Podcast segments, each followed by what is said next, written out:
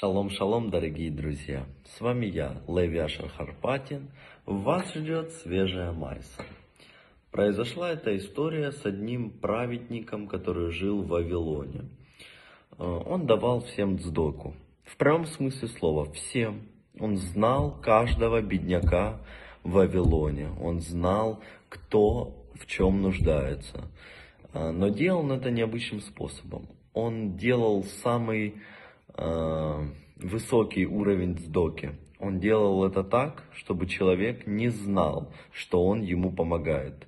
Он не делал это не через посредников, он не просил кого-то передать, он не объявлял это, он делал это тайно. Э, спросите вы, в какой способ? Просто тайно давал деньги? Нет.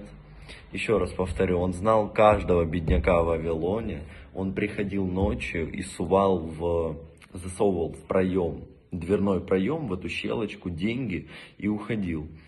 А, и вот однажды он задержался поздно в доме учения, пришла его супруга, и они вместе отправились к бедняку. А тому, видимо, было интересно, кто каждую ночь ему постоянно э, дает деньги. И он решил проследить и спрятался с другой стороны дома.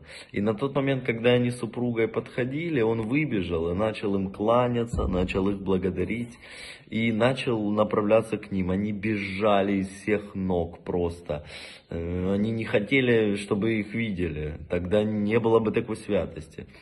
В итоге они убежали, спрятались э, в, какой, в каком-то водоеме.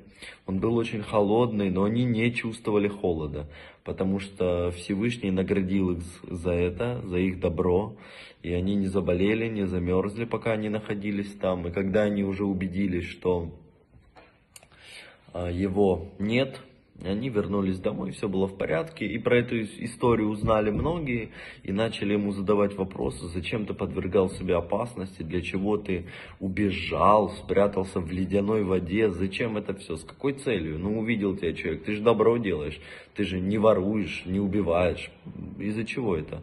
На что он ответил, смотрите, я хочу, чтобы за этот сдоку он благодарил только Всевышнего, благословен он, и не тратил время на меня.